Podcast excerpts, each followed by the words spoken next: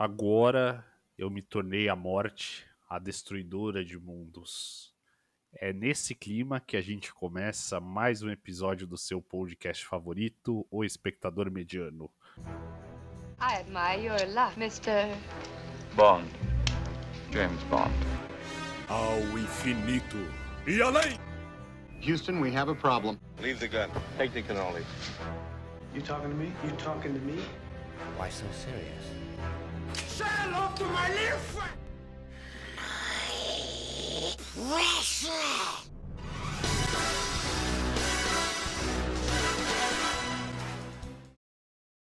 Ao meu lado está a Mãozinha. Fala, Mãozinha. Tudo bem com o senhor? Tudo ótimo. E é muito bom fazer filme que tá no hype, né? Estamos Finalmente. com. Finalmente. Agora a gente tá atualizado. A gente lançou Homem-Aranha, lançou Oppenheimer. Vem Barbie por aí, né? Porque tem que, tem que ser o Barbieheimer, né? Ah, precisa. Você não vai ficar só com metade do copo, né? Tem que ser o copo cheio.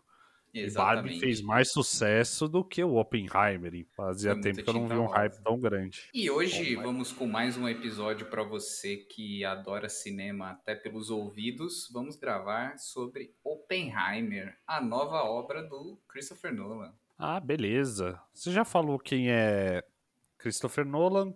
Quem não escutou a biografia dele, escute nosso episódio Interestelar, onde o Mãozinha conta mais a respeito de É. quais filmes ele fez. Nós já falamos lá, mas vamos repetir que somos grandes fãs do Nolan. Acho que assim aí. como vários jovens hippies aí dessa nossa geração, geração Tem Z. muitos Nolanzettes, né? por aí. Exatamente, não é nada de novo. Mais um clichê é gostar do Nolan. E agora a gente vai descobrir se esse novo filme veio. Exatamente.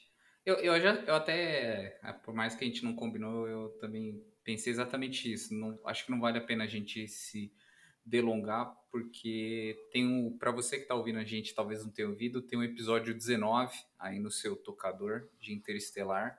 Lá a gente fala bastante do Nolan, sobre a biografia dele, mas vou passar só um resuminho rápido aqui para você que talvez não está lembrando de cabeça aqui só a filmografia dele.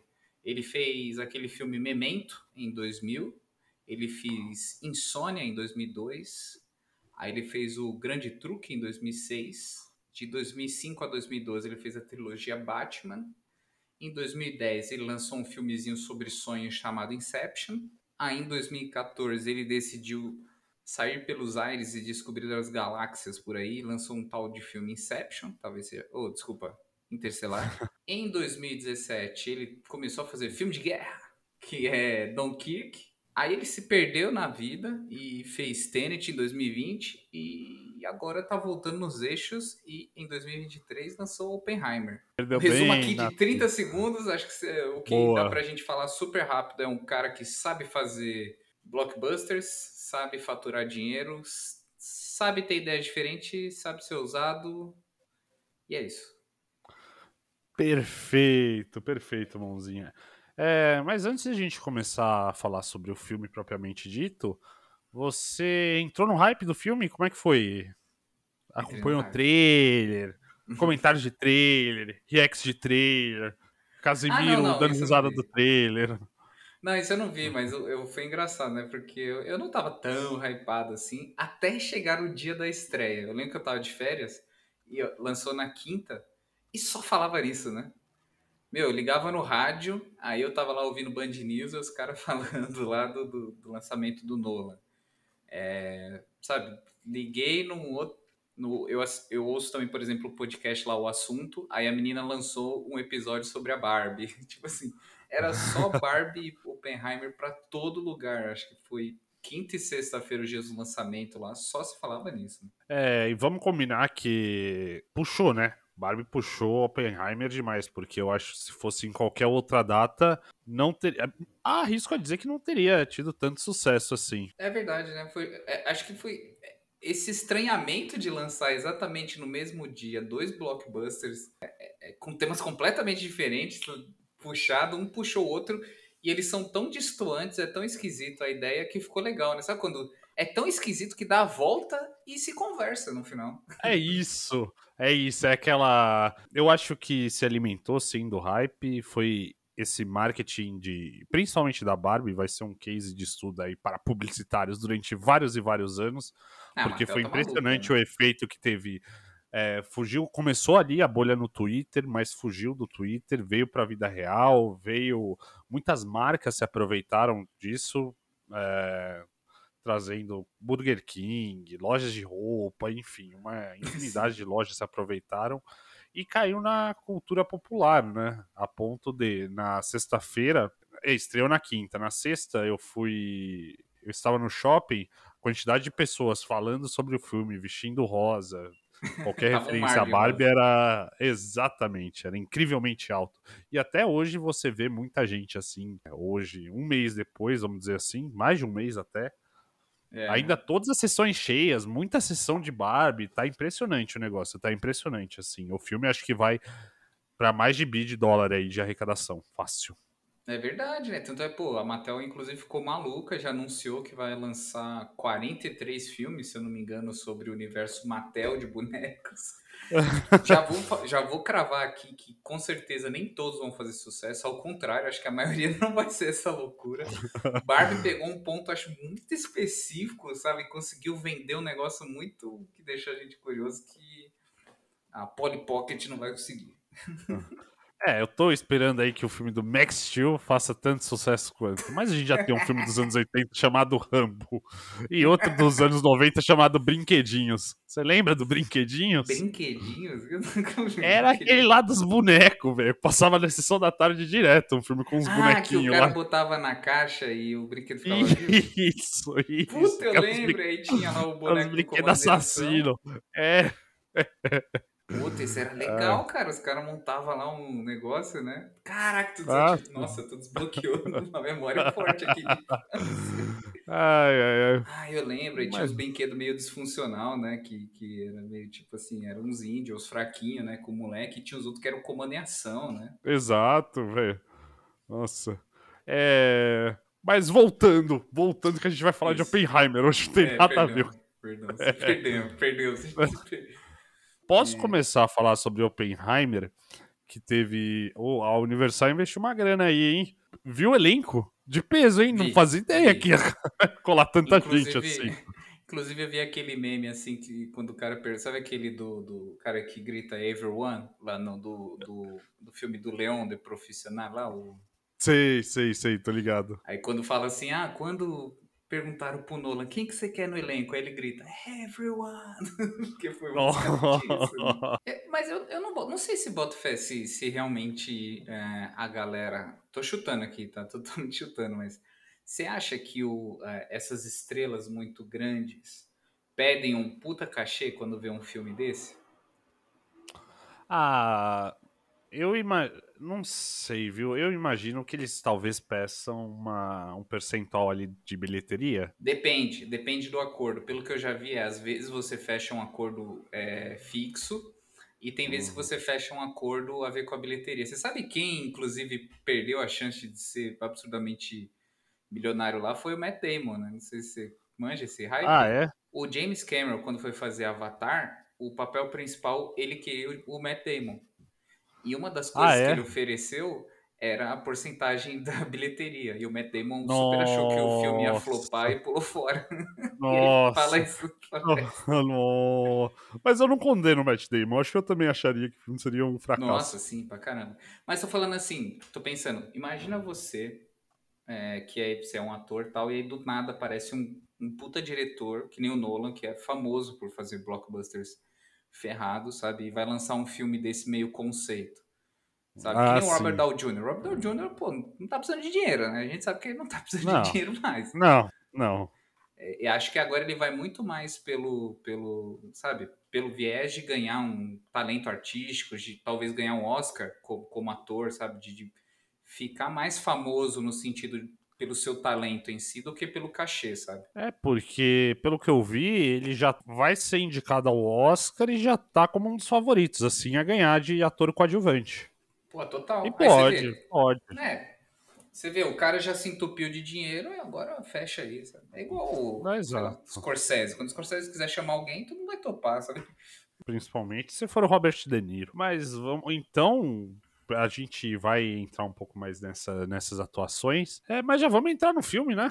Bora. Vamos. é, não tem nenhum físico aqui para nos explicar Uh, esses é aspectos do. Eu, Faltou. É, eu tinha amigo físico. Puta, por que, que eu não chamei? Deveria ter chamado, né? Poderia. Eu tenho amigo física. É, mas vamos lá. É, Oppenheimer, então, é basicamente é uma história que não precisa de roteirista, porque o roteirista foi a vida real. Então é a biografia de um cientista famoso do século XX chamado J. Robert Oppenheimer, um físico criador. Ele não foi criado, um dos criadores da bomba atômica, né? Que foi um projeto É. gigantesco, mas foi o líder do projeto Manhattan. É, também além de só o filme, ele é uma cinebiografia, muito focado principalmente no projeto, no teste de Trinity, que foi um dos mais famosos aí né, da, da, da vida dele, mas teve vários outros mil testes, né? Ah, É, já posso mas, começar recomendando aqui, é, se talvez... Se você tá curioso primeiro para ver a história do, do, do Oppenheimer em si, tem um episódio, o Nerdcast lançou um episódio de história. Ele convidou o, o Caio, sabe, do fisiculturista. Aí convidou o cara do xadrez verbal também para falar muito sobre política. Então, um Aham. professor de história, um físico e um cara que manja tudo e mais um pouco de geopolítica. Eles lançaram um Nerdcast do Oppenheimer, mas sobre história, tá? Não é sobre o filme. Então lá eles Ah, falam um sim. pouco da história dele, é bem legal. Meio que você vai saber dar os spoilers do filme, então talvez seja legal você ver depois. Mas se você ficar um pouco curioso sobre a história, sobre o que, que é ou não é verdade, vai lá ouvir os caras, que são físicos, saber, sabendo o que estão falando, diferente da gente aqui, tá? Sim, boa. Mas vamos lá. Eu vou começar já com impressões gerais do filme. Vou Bora. dar uma minha impressão. É um filme do Nolan, né? Que o Nolan é muito ligado aos aspectos técnicos. Achei um pouco que fez lá em IMAX. A fita tinha 14 km de extensão, dava volta 17. na Terra, não. 17 quilômetros. Ia daqui até Campinas. De E aí fita tinha de aquela IMAX, coisa, né? né, que ele gravou, que tinha que ir em um cinema específico, 70 É. milímetros, que só tinham 30 no mundo. Nossa. Bom, não precisava, Precisava? de tudo isso. Isso, não, não é precisava. É a pergunta que eu Definitivamente não fazer. precisava.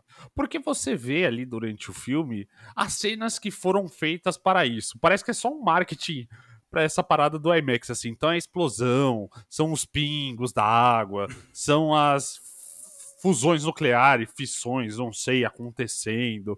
Então você vê as cenas que são para IMAX, mas a maior parte do filme, a única coisa que você vai conseguir ver é a ruga do, do Oppenheimer ali em alta Não, qualidade. pera, é- é- essas cenas aí que você tá citando, inclusive, você não acha que elas são um efeitinho a mais, não, né? Você não acha que ela é uma firula? Ela tem o seu sentido, vai. Acho que é uma firula. Acho que é uma firula. Jura? Fora! Mas pera, Obviamente, tu não fora isso. gostou? Você tiraria essa cereja do bolo? Ah, já tem três horas o filme, achei o filme um pouco longo demais. Deixa duas É que também não é muito tempo de, É, de é. cena, com essas imagens bonitas. Mas, fora a explosão, não precisava de mais nenhuma cena daquela. Pode ter uma ou outra, obviamente, lá mostrando as coisinhas lá, os átomos explodindo, mas não precisava. Vamos combinar. É, Então não precisava ser IMAX, gastava todos esses recursos em Interestelar, Dunkirk, que são filmes feitos para isso. Não, esse não, é biografia, é conversa ali da galera. Ah, eu gostei. Eu conta. confesso que eu gostei. Eu acho. Aí, aí vai um ponto que eu queria. Já, bo- bom ponto que você já puxou, que eu queria puxar um, um outro negócio em cima disso. Ele, ele é um filme que ele é uma cinebiografia.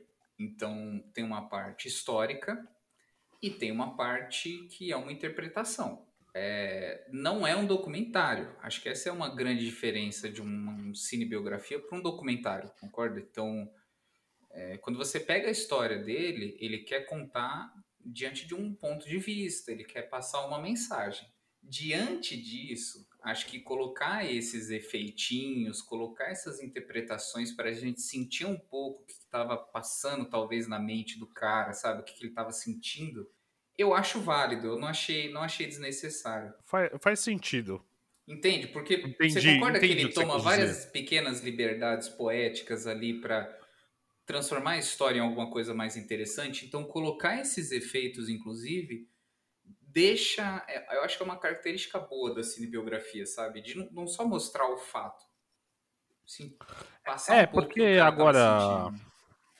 Agora você falando isso me lembra, de fato, porque muitas dessas cenas, assim, que é para serem vistas no IMAX, são pensamentos dele, né? É, É. pensamentos confundindo com a realidade. É, nesse caso, concordo contigo, mas é, me parece, a impressão que foi, foi muito mais pelo marketing essa parada. É que realmente eu não vi em IMAX o filme, talvez eu ficasse impressionado, ficasse embasbacado com o IMAX, Eu fiquei mas eu não vi. embasbacado. Eu fiquei. Você, eu você fiquei- viu em IMAX? Eu vim em IMAX, eu fui no cinema, Ah, ah, tá, tá, tá. Não, eu vi no, no cinema convencional mesmo. E você sabe que, você sabe que uma, uma- um detalhe, um fun fact interessante em cima dessas cenas, não a bomba, tá? Mais pra frente a gente fala da, da bomba em si. Mas essas cenas que ficavam, sabe? Aquelas, aqueles sparks, né? Sabe? As faíscas, os trecos, as Sim. ondas. Na, tudo daquilo é efeito prático. Ele, usou, ele Ah. realmente usou zero CGI nesse filme. Ah, é? Legal, legal. Isso é. Parece que ele é usou tipo bacana. uma- um aquário preto, uma piscina, ele usa uns truques de química pra fazer todos aqueles efeitos. Uhum.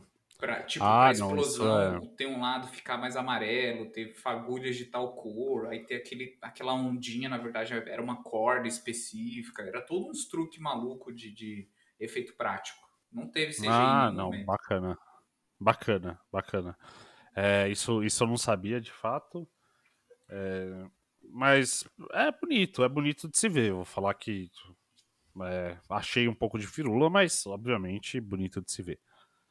É, E aí, então, esse foi. Acho que essas são as minhas impressões gerais. A história em si eu, eu gostei. Eu gostei bastante. Achei um pouco alongada, talvez. Também. um pouco alongada demais, não precisava de Uhum. tanto tempo. É, minha. A gente já pode ir entrando em spoiler ou espera um pouco? O que, que Ah, você acha? Vamos Vamos esperar um pôr pouco. a vinheta do spoiler aqui. Fechado.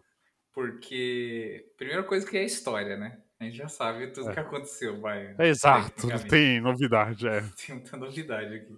Exato. Então, a gente vai pôr o tubarão do spoiler. Então tá. A minha, a minha primeira crítica, e eu vou sair um pouco da ordem do filme, é aquele Uhum. terceiro ato lá. Aquele terceiro ato depois que a bomba explode, todo aquele ato com o Robert Downey Jr., eu achei ele um Ele é pouco. bem deslocado, né? É bem deslocado, é longo demais. Você quer criar. Você cria ali. Eu- Com certeza sai. Deu pra ouvir. É, que gás, hein? Aquele. Voltando então. O, o terceiro arco, achei ele um pouco alongado, não precisava. Eu, eu não gostei tanto da forma como ele foi feito no seguinte sentido. Achei que vilanizou demais o Robert Downey Jr. e quis Hum. trazer o Oppenheimer como mocinho demais. Então Sim. ficou nessa, nessa dualidade assim meio, meio boba, quando na verdade não, não é assim na vida real. E eu imagino que não tenha sido assim, né? Ah, então o, o grande. A grande vingança do Robert Downey, que eu esqueci o nome dele, é porque ele foi humilhado alguns O anos Strauss. antes. Uma galera, é, faltou, não tinha um bom terapeuta na época para ele conversar. E Só aí ele ficou eu acho- anos. Só um ponto em cima do seu terapeuta. Dado é, ao- o tempo lá, naquela época, ele, eu acho que ele Ah. realmente não tinha um bom terapeuta né, naquela época. tá? Faz sentido. Faz Só sentido. Todo terapeuta lembrando tava que na guerra, né?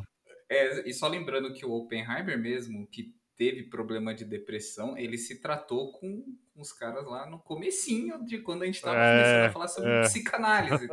Então, essa ideia de se tratar com psicólogo, Jung, Freud, essa galera é até meio que contemporânea deles. tá? Sim, sim, sim.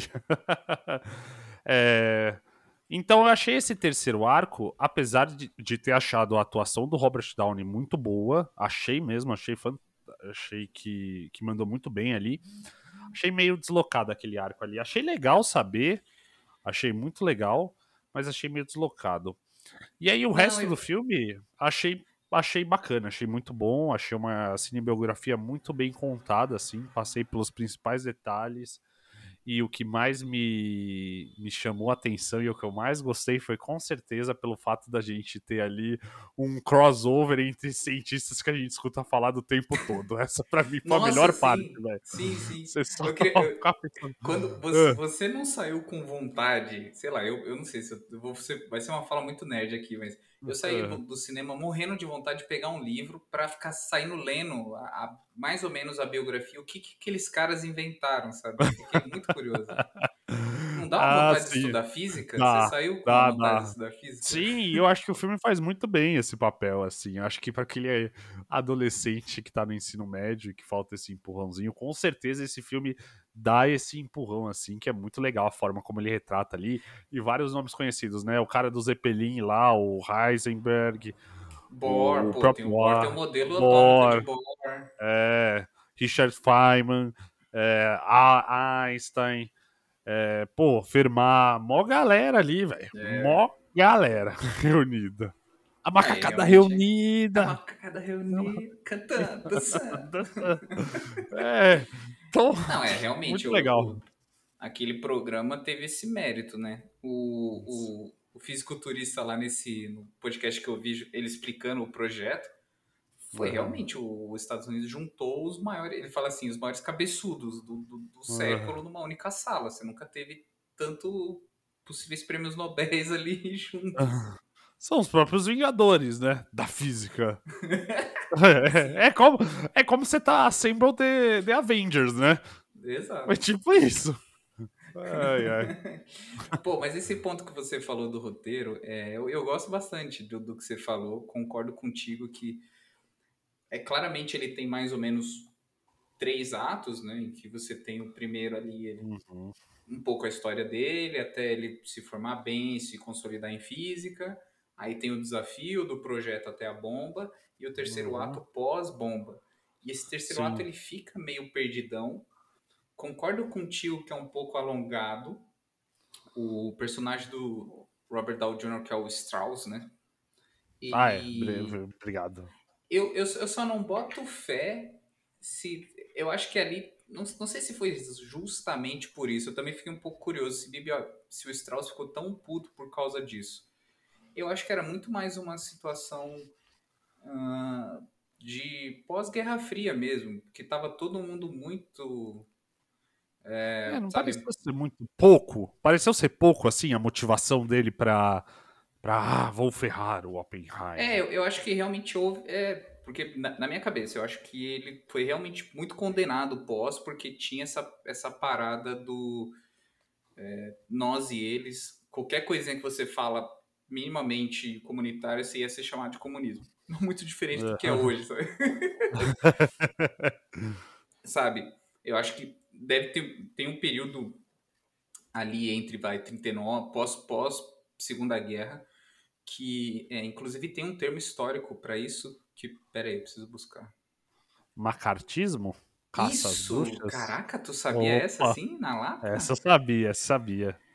Então, é, tem um termo que o pessoal usa por causa de um pensador que falava muito sobre isso. Esse, você Ele era nem melhor? pensador, ele era, assim, esse cara era um senador norte-americano que pra...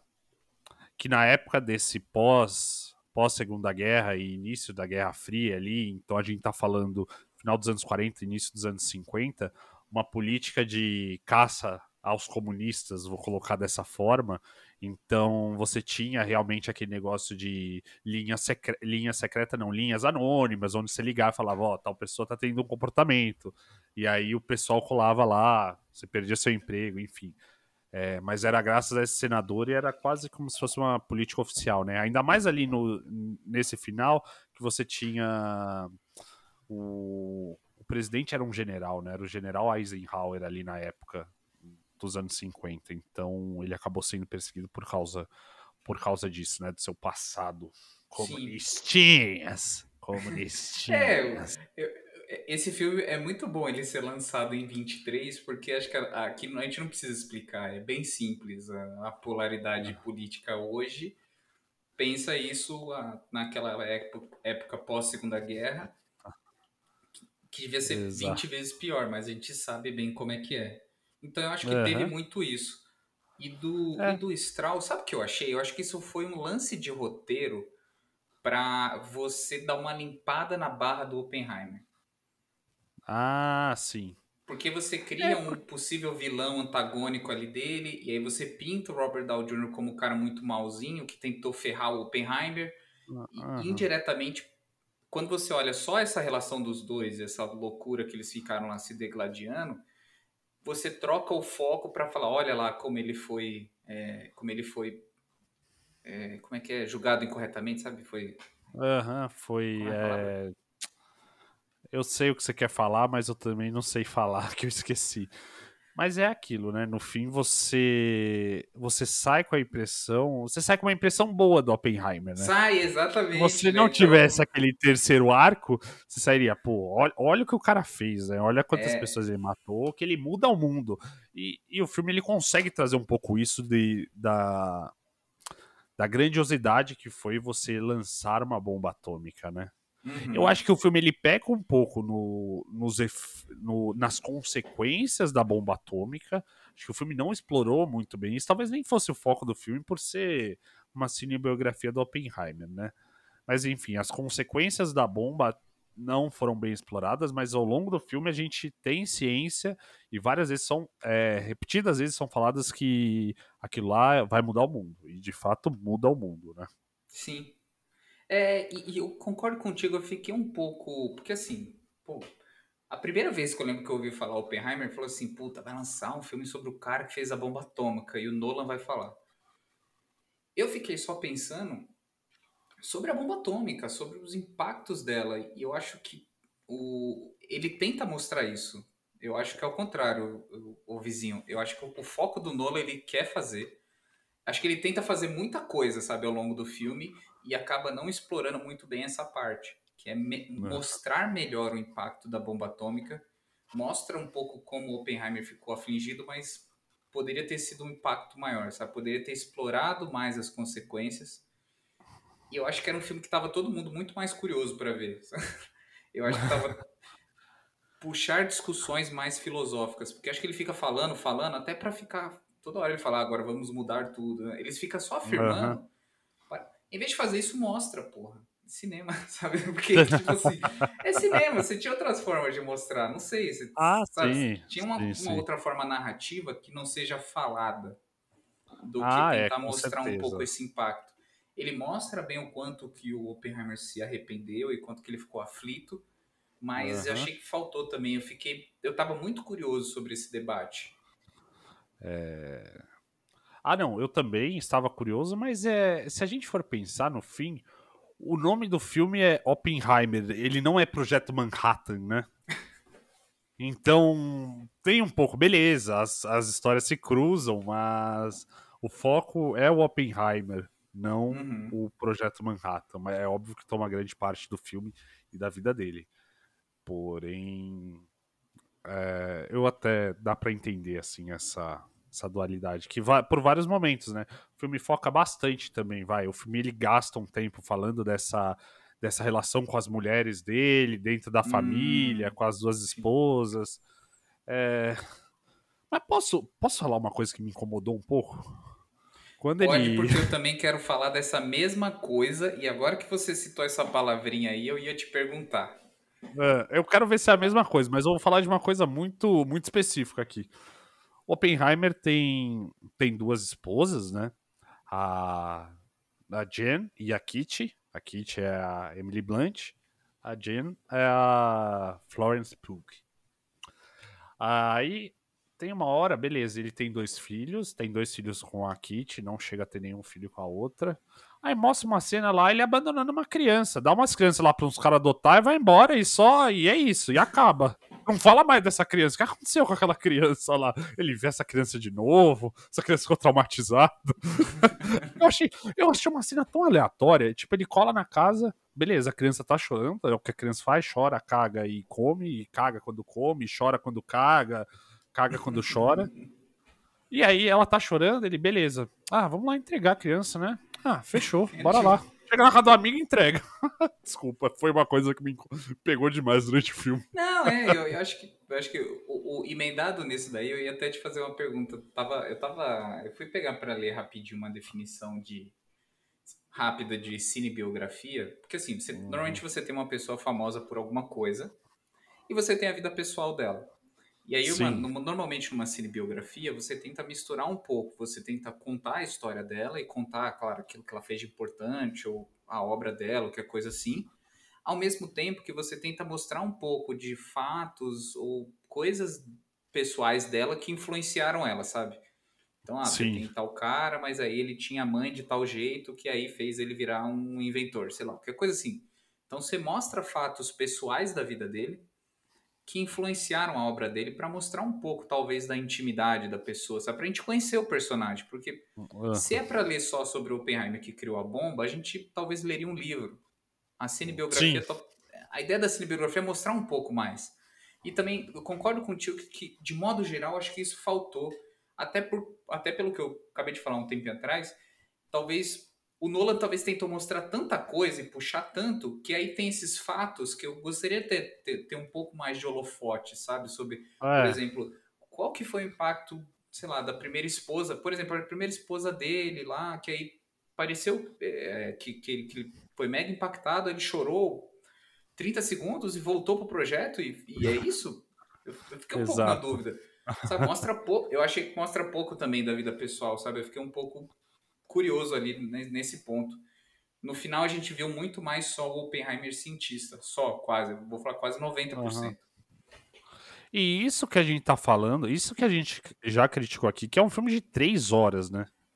Exato. Então, a duração do filme acaba sendo por conta de você tentar mostrar um Oppenheimer um pouco político, um Oppenheimer família, esse aspecto pessoal, o cientista, que é a maior parte do filme, aí no final, mais o lado político dele, anti, anti-bomba, enfim, você mostra uma infinidade de coisas e você acaba não dando a profundidade suficiente. Mas uhum. isso, ó, eu acho que ele só peca um pouco nisso, o filme, porque fora ah, isso... Ah, sim, é, não é um ah, filme horrível, né? Tipo não, assim, não pelo contrário. Não, pelo contrário. Eu, eu, achei muito bom o filme. Essa parte do Oppenheimer cientista é muito boa. É muito boa é, mesmo. É muito boa. Sim. A forma como foi, foi escrita, a forma como ele.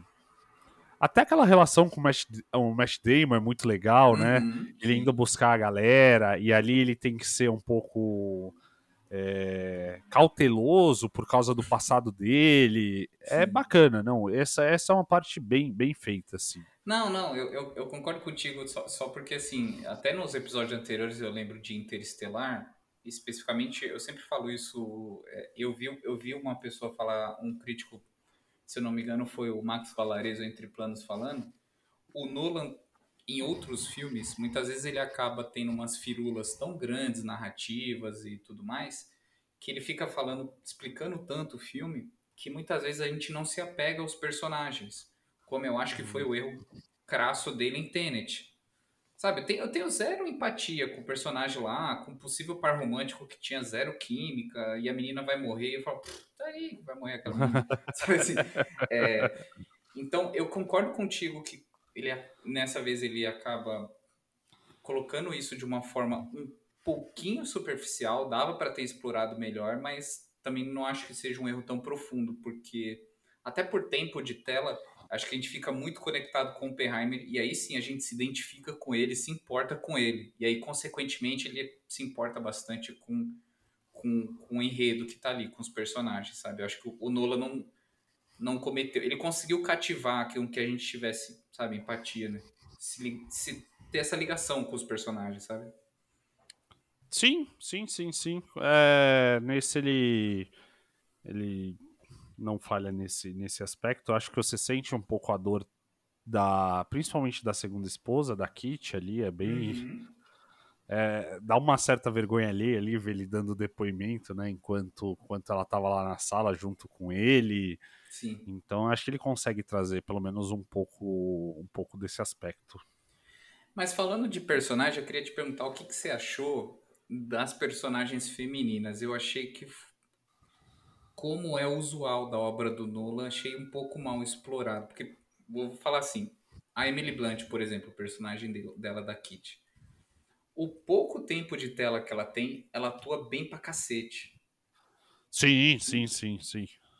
E, e muitas vezes, as poucas falas que ela teve, ela atuou super bem. Mas ela tem pouquíssimo tempo de tela e me parece que ela tem um grande peso, uma grande relevância na vida pessoal dele. De novo, voltando a esse ponto que eu acho que ele explora pouco, Uhum. sabe? Os problemas pessoais dele. Claramente ela Eu que problema a- com alcoolismo, sabe? Pô, Sim, sim, sim. É, abandonou a criança junto com ele, tava de boa.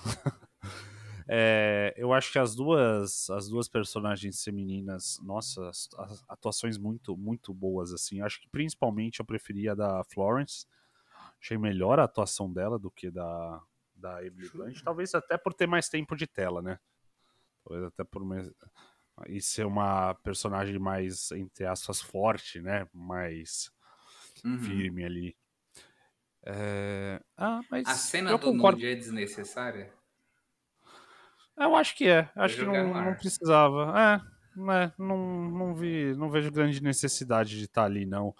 E também essa frase que eu iniciei o podcast, que é a, fa- a famosa frase dele, ele não fala, pelo que dizem, não é naquele momento que ele fala, não tem nada a ver. Ele fala lá durante o, o teste do Trinity. Depois tem uma entrevista também famosa, um vídeo no YouTube famoso dele falando isso, e não naquele momento lá com ela lá na, lá na cama. Ah, Então, ah não, é, é só, só- é porque assim, o, o pessoal acha que ele falou aquela fala quando ele soltou a bomba. Mas tem uma entrevista com o irmão dele, que na verdade quando a bomba explodiu, ele falou algo muito mais prosaico que é acho que funciona. ah, não sabia disso, legal. É... Mas ele tem realmente essa parada, tá? Ele era um, ele era um louco, gênio, que eu aprendeu holandês assim, só zoeira em três meses. Ah, esse, esse começo é, é, é bem legal, esse começo do filme, mostrando ele indo de um lugar para o outro. É legal, eu acho que é, é muito mais legal porque você conhece todo mundo ali. Ah, você, conhece, você sabe Uhum. quem é o Bohr, você sabe quem é o Heisenberg, você sabe quem é o, o outro lá que eu esqueci o nome dele, que ele vai ter, vai ter aula com ele, o que ele envenena, você sabe quem é ele. Então, pô, por vários momentos o filme traz esses personagens conhecidos pra você e isso que torna, torna a história legal. É... Deixa eu. O que que eu ia perguntar? Ah, tem. hum, de- Deixa eu lembrar o que que eu ia. Ah, lembrei, outro aspecto que eu ia trazer do filme. Eu gostei que ele trouxe um pouco à discussão essa frente dos cientistas que eram contra você lançar a bomba atômica. Essa O foi uma parte que eu, eu Szilard, achei né? desnecessária a cena da.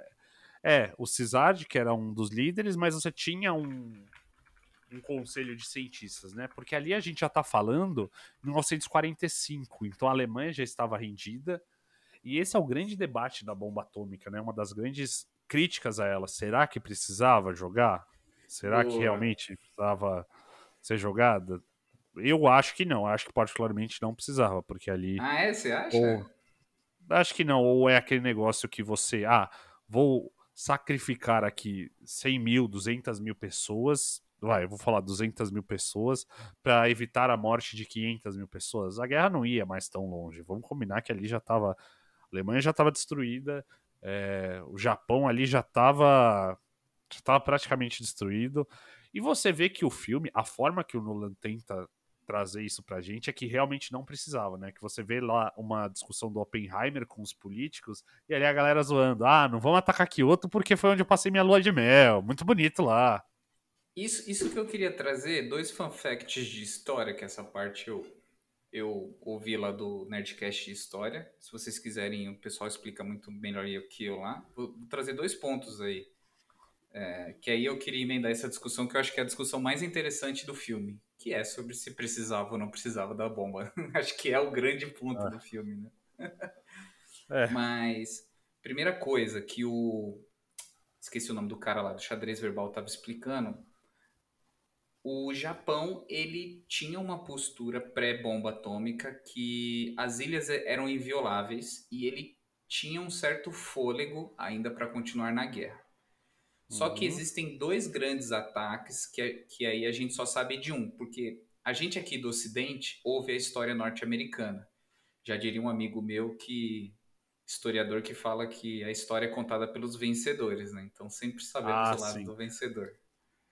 Então, a gente sempre ouve que foi a bomba do Oppenheimer que realmente fez o Japão se render e fez eles pararem com a guerra. Mas existe um outro fato muito importante que é, só, o Japão, se eu não me engano, ele tinha uma parte que ele era anexada dele, que era da Manchúria. E eles tinham uma quantidade de mão, de braço mesmo para ir para a guerra, de homens, muito grande. Só que junto aos ataques, muito próximos aos ataques de Oppenheimer, também a, a União Soviética atacou a Manchúria e anexou a, a Manchúria. Então, o que, que aconteceu assim com um espaçamento de meses? O Japão já estava fragilizado porque ele perdeu a Manchúria e perdeu muito do exército dele, perdeu de, de- realmente de, de anexar, e junto veio as bombas. Então, quando eles viram que as ilhas deles não eram invioláveis, que eles não tinham mais capacidade científica para competir com isso, mais a perda muito grande do exército, aí sim, realmente foi um ponto que o Japão precisou se render fortemente. Então tem, um- tem um lado aí da União Soviética também, aí é o lado russo contando, contando sobre. É. então, esse Você esse é um contando- ponto que eu, que eu queria citar, que acho que é, que é interessante levar em consideração. E a- essa reunião, inclusive, que você citou, que eles até decidem o, o alvo das cidades, é, é 100% verídica. Os, bi, os biógrafos falam que foi realmente assim. Ele participou, ele ajudou a decidir as cidades, e Kyoto foi realmente escolhida. Também por isso, isso é aquela frase realmente existiu, tá? Do, do cara falando que não gostou, não queria ir lá porque ele foi lá nas férias e gostou, mas porque Kyoto tinha um simbolismo muito grande para os japoneses. Então eles Uhum. tinham medo de que se eles destruíssem Kyoto, poderia haver, na verdade, um, um, senso de revanchismo muito maior do que eles queriam. Por isso que eles, sabe, precisava ser uma cidade estratégica, mas nem tanto. Tóquio já estava para lá de destruída, por isso que foram escolhidas as outras. Ah, sim. E então, ó, isso você só me reforce aí, eu lembro também, lembrei por causa do filme, dois pontos. Um, que. Vamos lembrar que alguns dias antes ali, inclusive mostra no filme, a gente teve a conferência de Potsdam, né?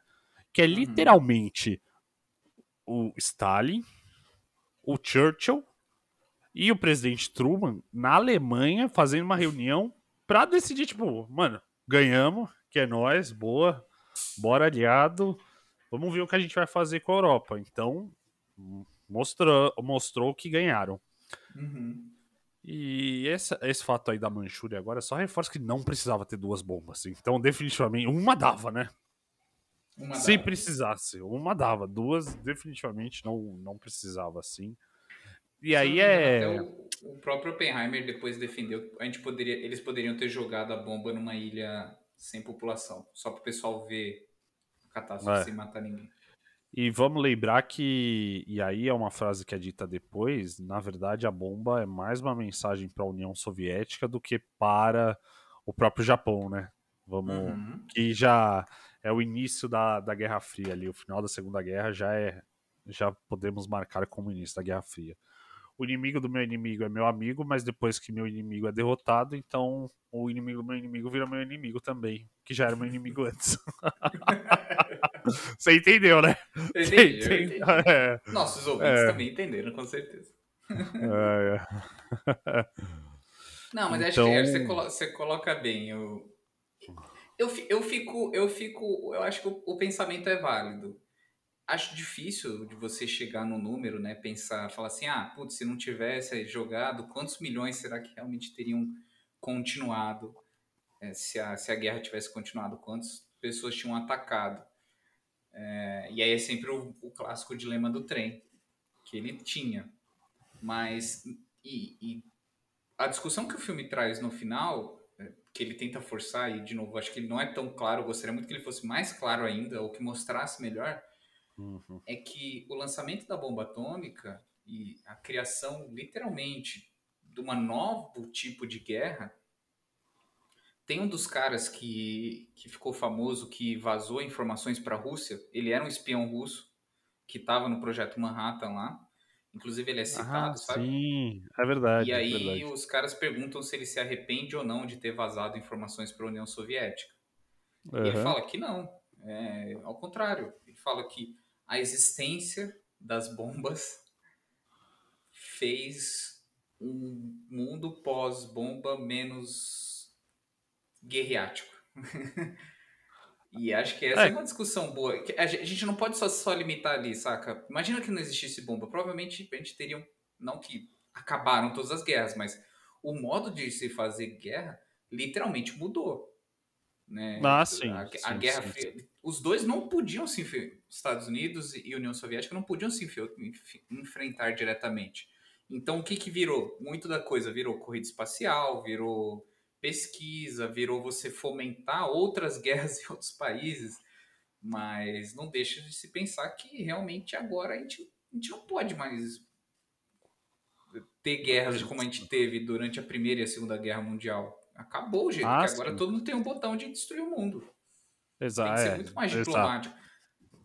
Então, pensando no longo prazo, eu, eu fico pensando que a, a história talvez muito mais lá na frente passe um pano pro Oppenheimer como, como o filme passou. É que o filme tentou, é, como o filme tentou fazer, né? Mas é claro, é esse, e a história é, se não fosse o Oppenheimer, se não fosse os Estados Unidos, poderia ser, seria outro que criaria. A gente não estaria num mundo, hoje- se não fosse o Oppenheimer, hoje teria bomba atômica, mas seria usado de outra, de outra forma. É, Então, deixa eu ver o que mais. Ah, falar um pouco das das, das atuações do filme. O que, que você achou? Gostou? Não gostou? Eu, eu, gostei, eu gostei bastante. O Robert Downey Jr., eu acho que ele tá fodástico. Achei muito interessante Sim. que eu não esperava aquele tipo de atuação. Também acho, de, como eu já falei aqui, personagens femininas precisavam muito ter mais espaço. Não sei porque o Nolan nunca tem uma personagem feminina. Tem, Fora, tem complexo é, freudiano ativa, né? É. ele tem algum complexo freudiano aí. E o, e o cara lá que faz o Oppenheimer lá do Peaky Blinders, é, cara, eu achei a atuação dele também fantástica. No sentido de. Ele mostra bem um Oppenheimer bem deprimido, né? Você sente, não sente? Sim, sim, sim, sim. Dá pra, dá pra ver. É, o olhar dele, né? O olhar dele É até aquele assusta olhar, aquela cena. Mas é claro que também assim, Ah. toda a forma como o filme foi filmado, o, tempo de câmera de exposição, a forma que você grava ele, né? Aqueles clássicos zoom na cara, fica ali. E, e ele isolado. é, o filme, propositalmente, todo o roteiro é dirigido para mostrar um personagem isolado. E o cara também entrega. Ah, sim, sim, Tem sim, boas sim. caras entrega. e bocas. Exatamente. É... Eu basicamente, eu gostei também, eu gostei, acho que o Robert Downey Jr. se destaca bastante, o, e o Peaky Blinders também, uma atuação muito boa, ele deve concorrer ao Oscar, muito provavelmente, os dois devem. Personagens femininas também boa, Matt Damon no papel de Matt Damon, né? Matt Damon no papel de Matt Damon, exato. é, é bom. Jogo. Não é ruim, é bom. Do nada Ah. aparece o, Fre- o Fred Mercury também tava lá, do nada, né? Uma Do pontinha assim. nada. Do nada, velho. Do nada. E o Não, o The é Boys bom. lá. E o The Não, Boys é também muito- faz o, o Richard Feynman, velho. É. E o, Ah, uma, é. uma coisa que eu ia te perguntar é: você não sentiu falta? Ó, vou te Hum. falar, os efeitos sonoros são fantásticos. Acho que a gente nem acabou falando muito porque é muito óbvio. O filme tecnicamente é, fantástico, o filme só vou falando Vai levar vários rapidinho. Oscars também. Vai, é, vai É, levar um monte de Oscar. É, De produção ele é fantástico, de aí eu, eu quero ver o que, eles vão falar de, de efeito visual dele, né? Ele, Sim, sim, efe- sim, sim. um filme que não usou de CGI vai concorrer ao Oscar da categoria de efeito especial? Eita, eu acho. Eu acho que talvez não. Ele é, bu- ele é bonito por ser em IMAX, mas ele não se aproveita tanto. São cenas muito. muito específicas, né? Muito específicas. Eu não sei se chega. Eu Agora acho que capacidade. concorre, mas não ganha. Ah, tá, boa. Concordo contigo. Vou, vou na sua. Concorre, mas não ganha. Porque Boa. assim, mas, e eu acho que seria mega inovador se ganhasse um filme Aham. sem efe- um efeito sem CGI ganhar de efeitos especiais. Ah, sim, seria, seria bem legal. Seria bem legal. É, Mas falando rapidamente, é isso. O, o- o- o roteiro é bom, é, Uhum. a forma que é filmada é boa, a fotografia é, é bonita pra caramba, a forma como ele enquadra os personagens, quando ele quer mostrar um, quando ele quer dar foco no personagem aflito, ele, ele usa um bom enquadramento, né? Ele, dá, ele sabe dar um enfoque no personagem. A relação dos personagens é muito boa no sentido de você entende o que está acontecendo, um pouco dos dramas. De novo, acho um pouquinho supérfluo, mas está ali. E isso tudo fantástico. De roteiro também achei, né? Ficou um pouquinho estendido esse final. Eu, eu quase. Sim. Eu, tal, eu, fico, eu fico assim porque eu entendo ter colocado um filme de três horas, porque por- eu vou te fazer uma pergunta. Vamos lá. O que, que você diminuiria? você Ah. falou que é longo. O que, que você diminuiria? Você É, gostaria é de dar é mais Stallone. enfoque? Fora Eu aquelas, fico perdido. fora aquelas imagens. É uma, é uma boa pergunta. O que, que daria pra tirar ali? Daria pra tirar um pouco do, do arco final, daquele depoimento, daquele arco final. Talvez nem precisasse ter. Não tem muito aquela cara mesmo de, de julgamento?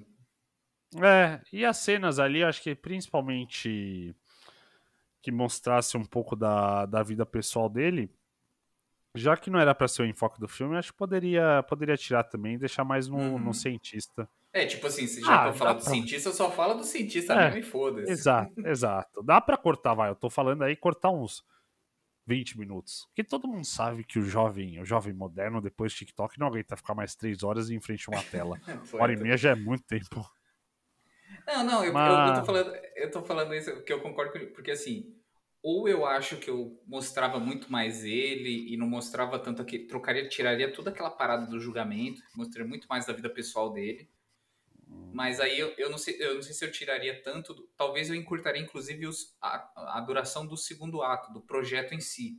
Só que se, se, se a grande entrega do cara é o projeto, diminuir o projeto Trinity lá, o teste do Trinity, eu acho zoado, sabe? Você diminuir o principal feito do cara. Ah, sim. Eu Sim, não, sei, sim, eu não sei sim. de onde tirar, sabe? Mas eu, eu concordo contigo, assim. É porque eu queria muito mais ver a vida pessoal dele. E até pensando, assim, de um modo geral, se você der um zoom out aí pra tentar ver o, o big picture aí do, do, do, do, do filme, acho que a grande mensagem que o, o, o Nola também tenta passar quando a gente fala de, da biografia do Oppenheimer é o fato do cara ser um cientista brilhante, é o cara que fez o projeto e até lendo grande parte do- de alguns vídeos ali sobre a biografia específica dele, ele foi muito julgado pós ah, pós teste, aquele julgamento que se ele era comunista ou não, que ele perdeu toda a credibilidade, ele foi demitido, ele passou anos ali só dando palestras, ele foi realmente escorraçado pós Uhum, sim. pós-evento.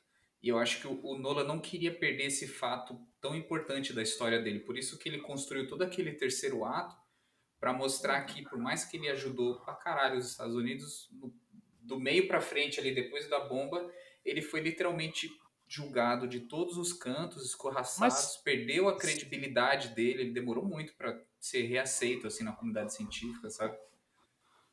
Será que a opinião popular também era a mesma? Que eu tô pensando lá, como ele foi recebido, depois o filme até mostra, né? Você imagina um americano médio lá. Americano médio, o cara foi capa da Times, o cara era tudo. Será que esse cara também desdenhava um pouco do, do Oppenheimer? Pelo fato. Será que a imprensa noticiou muito? Ó, o cara é comunista. Então. Que será foi, que até a que foi. opinião popular? cara- Hum, Ah, é pro cara médio acho que não tanto, mas eu acho que era muito mais o dano no- na comunidade científica, de como que ele foi tratado pós. Ah, Porque sim. eu tava sim, lendo sim. que ele realmente passou uns anos assim que ele perdeu a bolsa assim de, de, de grana Ah, tá. é, e passou muitos anos assim sem conseguir só dando palestras ao redor do Aham. país, umas paradas assim, sabe? Ele teve porque quando ele tirou, tirou a- quando ele perdeu a licença, que era a grande parte, grande ponto lá do julgamento, ponto de virada, É, ele saiu como que como se ele que tivesse vazado principalmente informações para a Rússia. Sim. Então ele saiu como o grande comunista possível, o cara que, que liberou os dados, sabe? Então aí, Ah, sim. pensa que até 1960, 70 ali, os- o norte-americano via o- a União Soviética como o super lobo mau comedor de criancinha clássico. né? Hum, Sim, sim, sim, sim. É, é, pois é, de fato. Então. E aí, eu quero te perguntar uma coisa. Eu tava dando uma lida, tem um, um crítico e cineasta famoso chamado François Truffaut. Truffaut? Truffaut? François Não Truffaut. conheço. É o cara que criou aquele estilo a novel Wagner francês, sabe? Não. Tá, tudo bem, enfim. O François Truffaut, Truffaut, Truffaut. Eu acho que é Truffaut, foda-se, eu vou falar Truffaut. Uhum. É, ele é um cara super mega reconhecido de cinema francês. Inclusive, ele tem um, o movimento de cinema francês durante um período foi inaugurado por ele. E uma vez ele disse assim que não é possível fazer um filme anti-guerra de verdade. Porque, aí eu tô parafraseando aqui, tô lendo um, um parágrafo rapidinho, Aham. tá? Abre aspas. Porque o cinema naturalmente torna tudo mais espetacular. A violência, o sexo, a beleza das pessoas ou da natureza. É algo inerente à mídia cinematográfica. Uma, uma vez tornado tudo mais intenso, mais forte, tudo que é na vida real, do que é na vida real, então, na opinião de Truffaut, quando se mostra a guerra, por mais que o filme condense, os, os cineastas não conseguem realmente evitar de fazê-lo parecer legal e emocionante ao mesmo tempo. Fecha aspas. Com esse parágrafo e com essa afirmação forte de Truffaut, você acha que ele é um filme anti-guerra ou ele acaba sendo um pouco o filme que exalta a bomba atômica e as conquistas norte-americanas? Valendo. Opa! Eita! Valendo! É... O aspecto anti-guerra dele é só. Eu acho que ele é só mais falado. Ele é mais falado. Em quais momentos ele é reconhecido? Ali, quando você vê meia dúzia de cientistas, vamos fazer um abaixo assinado, vamos fazer um abaixo assinado. Então ele não mostra. Como ele não foca nas consequências da bomba atômica, então não tem como falar que ele é um filme anti-guerra. E até pela própria postura do Oppenheimer, também são apenas esses dois elementos que são contrários à, à bomba. Então eu diria que sim, é uma exaltação tanto à história dele quanto à, à bomba. Eu com certeza. É. E boa, boa afirmação. Vou, vou ficar pensando nessa frase que de fato faz total sentido, como filme- todos os filmes acabam dando essa, essa importância, essa grandiosidade para a guerra, né? Uhum. para a guerra. Eu imagino principalmente quando, quando você fala isso, me vem muito. Pô, você pega a Segunda Guerra Mundial, foram seis anos, né? O projeto Manhattan demorou é, três anos para serem feitos. Três anos. Imagina, três anos, sei lá, numa cidade, com as mesmas pessoas. Deve ter sido muito chato, deve ter sido uma vida muito entediante ao longo desses três anos. As famílias, nossa, chato. E o filme não exalta isso, né? Não, ele vai exaltando aqueles momentos lá mais chaves durante esse período. Uhum. É, mas boa, boa, gostei, hein? Né, eu, eu, eu peguei esse meio de, de- Uma vez eu tava vendo um vídeo, outro, um vídeo de outra coisa, eu acho que era sobre o. ah, ano passado, sobre Nada Novo no Front, sabe? Aham. E, e aí alguém me puxou essa crítica e citou essa frase, eu fiquei com isso na cabeça. Não existe filme anti-guerra. Por mais que o filme É. tenta se parecer anti-guerra, ele ainda assim acaba exaltando, glorificando a Sim. guerra, sabe? Acaba Boa. dando muito mais ênfase. Por mais que você tente homenagear as pessoas que morreram, os heróis de guerra, indiretamente você também acaba elogiando o, o- o Uhum. fato em si. E eu, eu fiquei muito com medo também, fiquei pensando se, esse- se esse filme ia ficar com uma cara muito norte-americanizado, ó, de olha a gente era foda. Ah, talvez E acho eu que acho- nesse aspecto assim do norte-americano, ah, exaltar os Estados Unidos, não achei tanto assim não, tá? Não, eu também Achei- não. eu não achei tanto não. Isso, isso o filme não faz. assim. Até pela forma como retrata ali o presidente, por exemplo, da época Truman, né, na conversa com o Oppenheimer. Detalhe, aquela frase que ele falou é real, viu? O Truman Ah, é? realmente falou: Ah. tirem esse bebê chorando, nunca mais quero falar com ele. Nossa, pesado, caraca, velho. Imagina. É, Ah, eu, é. eu concordo contigo, e acho que só lembrando que é importante, o, se eu não me engano, o Nolan ele é, ele é inglês, né? Então ele não é norte-americano, tá? Só. Sim. Então, É, mas é, tá. Mas tá bom, né? Tá bom. É Vamos bom. de impressões gerais. Impressões gerais do filme. Impressões gerais, acho que você já comentou, né? Já comentou alguns minutos atrás, você já deu seu resumão aí. Qual que é a sua. Fecha, faz um catadão e dá sua nota aí. Beleza. Então eu vou puxar rapidinho o quadro e você já começa com dirige ou capota. É pra eu começar? É, tá bom. Vamos lá. É, não é grande novidade para quem ouviu até aqui, mas o filme. Gostei muito do filme, eu gostei principalmente desses aspectos do aspecto científico do filme. Eu acho que ele não não pesou muito em cima, mas mesmo assim ele, acho que ele até poderia ser, aprofundar um pouquinho mais nesse nesse aspecto científico, mas também ia se tornar talvez muito documentário. É, ele se perde um pouco, obviamente, em querer contar muitas histórias ali ao longo do filme. Achei o terceiro arco um pouco alongado demais, mas gostei do terceiro arco, principalmente pela atuação do Robert Downey Jr. Gostei pelo voto lá do senador que mudou, foi o, o Kennedy. Eu achei, falando, caraca, que legal. eu também, que legal. É, não posso deixar de falar uma, uma curiosidade só a respeito, só para não falar que eu não falei, jogar um fun fact, que no filme é falado muito ali sobre a bomba de hidrogênio, né? A bomba de Uhum. hidrogênio, que inclusive é um dos cientistas, o Teller, que, que é aquele carinha que vai falando, e a galera fala, ah, nada a ver, nada a ver. Ele Realmente, precisa de fato, né? Sim, a bomba de hidrogênio ela é testada pelos Estados Unidos seis anos depois, em 51, é lançada a primeira bomba de hidrogênio. A mais famosa e a mais potente dos Estados Unidos é lançada num local chamado Fenda do Biquíni, tá? E aí é. Dizem que é a teoria para o Uhum. início do Bob Esponja. Só para Exato, era conectar. onde eles faziam, não só essa, mas eles faziam vários testes atômicos ali, né? Na, Isso. do. E uma dessas- explodiam, explodiam coisas debaixo da água, né? É, Eles fizeram Uma tudo dessas é teste, né? radiações é, nasce ali a fenda do biquíni. E a bomba mais poderosa já lançada, a Tsar Bomb, que é uma bomba é, é, soviética, ela é mais de mil vezes mais potente do que a bomba, a bomba atômica ali de Hiroshima e Nagasaki. Eu só queria comentar essas curiosidades, tudo isso pra falar. é que eu não podia deixar, a gente vai ter outro momento Não, falar, né? justo, justo. É, tudo isso para falar que, então, o aspecto é, científico do filme, o aspecto histórico do filme também é muito legal. O Assemble dos Avengers também é fantástico. Eu Gostei muito do Einstein ali como um velhinho simpático que dá pãozinho pras pombas. Claramente, ele é um velho que fica numa praça. É, ah, vou dar um 8, um 8 sólido pro filme. Achei ele um pouquinho longo demais, mas fora isso, e ele se perde ali em uns momentos, fora isso, gostei. Mas eu entendo alguém falar que é um filme muito muito longo, acho muito longo o filme. Entendo Que a pessoa que dormiu. falar isso também. Dormiu após a cena da bomba, né? Exato, exatamente. E tu, o que, que tu acha? É, primeira coisa, acho que pela primeira vez eu vou, vou ir com o relator, vou dar nota 8. Hum, Pela já primeira vi. vez na história, hein?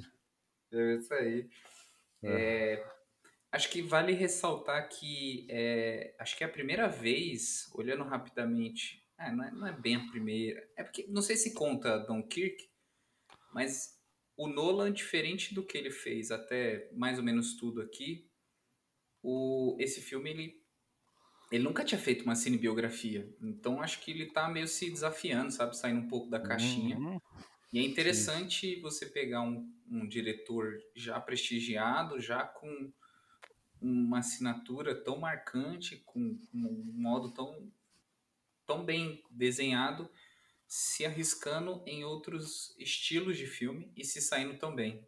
Então, primeira coisa, acho, acho legal pontuar isso. Nolan saiu claramente da sua zona de conforto para fazer esse filme Uhum. e deu super certo. Por favor, continue. Sim. Não sei se ensine biografias, mas é, é muito bom esse ponto. É, de roteiro também fico, fico pensando, não sei se eu cortaria muito mais o primeiro ato ou daria uma segunda roupagem, mas o meu ponto é, o roteiro é bom. Não é excelente, mas é bom. Né? Não, não. Ah, na, na história como, do filme como um todo, o filme tecnicamente ali de, de, de visual, de efeito de, de som é fantástico. Senti uma faltazinha do Hans Zimmer, tadinho. Não fez uma trilha Ah, é, sonora, não tava faltou lá, uma- ou custava, faltou, faltou um pouquinho, Faltou mas só- a trilha só um- sonora é O boa. fun fact. É, o, o cara é bom, mas não é o Hans Zimmer, né? É, é isso. É, gostei, boa definição. Se eu não me engano, acho que o Hans Zimmer ele tá ocupado, com a agenda ocupada, fazendo o Duna 2, viu? A É sonora verdade, é verdade, verdade. Então, talvez perdemos Hans Zimmer aqui para ganhar no outro lado, quando vir Duna. Sim, Mas assim, é, é, é um, é um filme que muito provocativo. Eu gostei que ele deixou questões em aberto, sabe, pro debate. Porque, cara, a gente tá falando do pai da bomba atômica. O pai, assim, entre aspas, Uhum. porque a gente percebe no filme que não é ele em si, mas acho que ele fez, fez a coisa acontecer, por isso que acabou levando esse título. Que é uma figura muito controversa. Né? É uma figura polêmica, Uhum. que dá pra você tirar pros dois lados, herói ou vilão, sabe?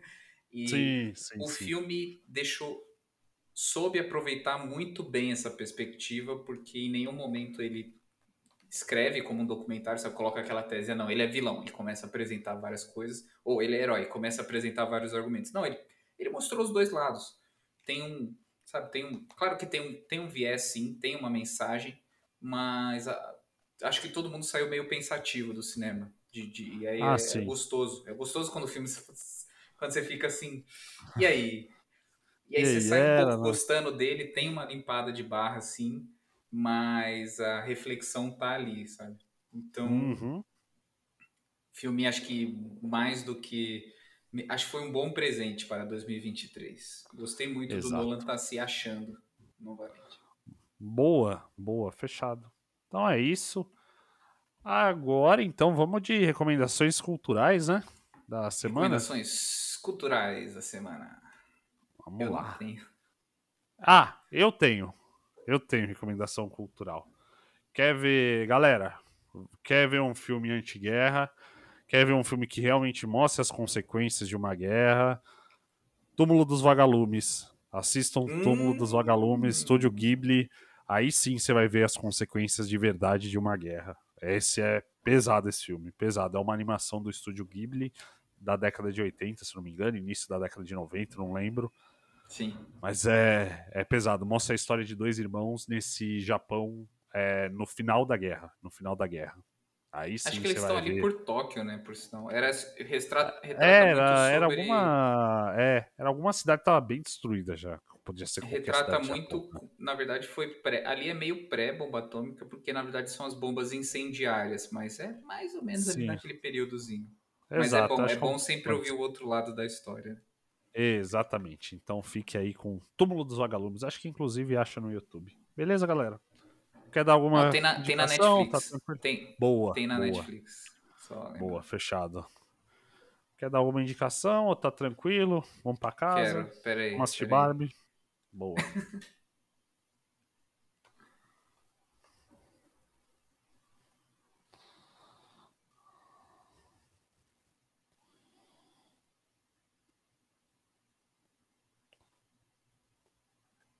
Pô, não sei, alguma coisa boa que eu tenha visto. Eu só tô vendo The Office. Você tá revendo The Office?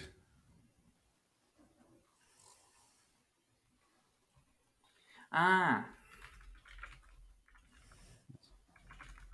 Qual é aquele filme do Hitler lá que ele volta? Ele não está mais aqui, ele não está mais morto. Ah, acho que eu sei que você tá. Ele está de volta. Aham.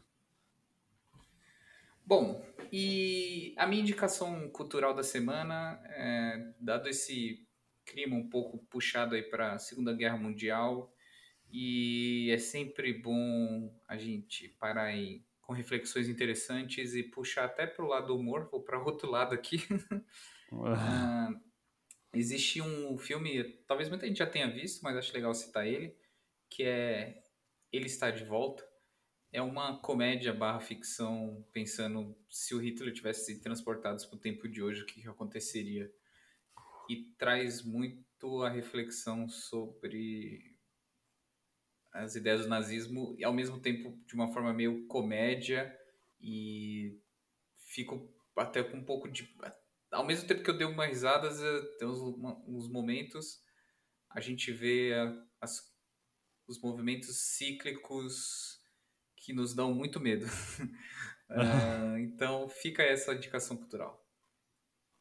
Boa boa fechado é, espectadores medianos, é isso. Conseguimos trazer uma estreia, um filme que ainda está nos cinemas. Esperamos lançar ainda Vitória. enquanto esteja nos cinemas. Vitória para nós. É, como sempre, nos siga aí no nosso Instagram, YouTube, Twitter, enfim. Beleza? Um beijo a todos e até o próximo episódio. Medianos e medianas, muito obrigado por acompanhar a gente até aqui. E você que adora cinema e quer ouvir cinema até pelos ouvidos, muito mais obrigado e tchau, tchau.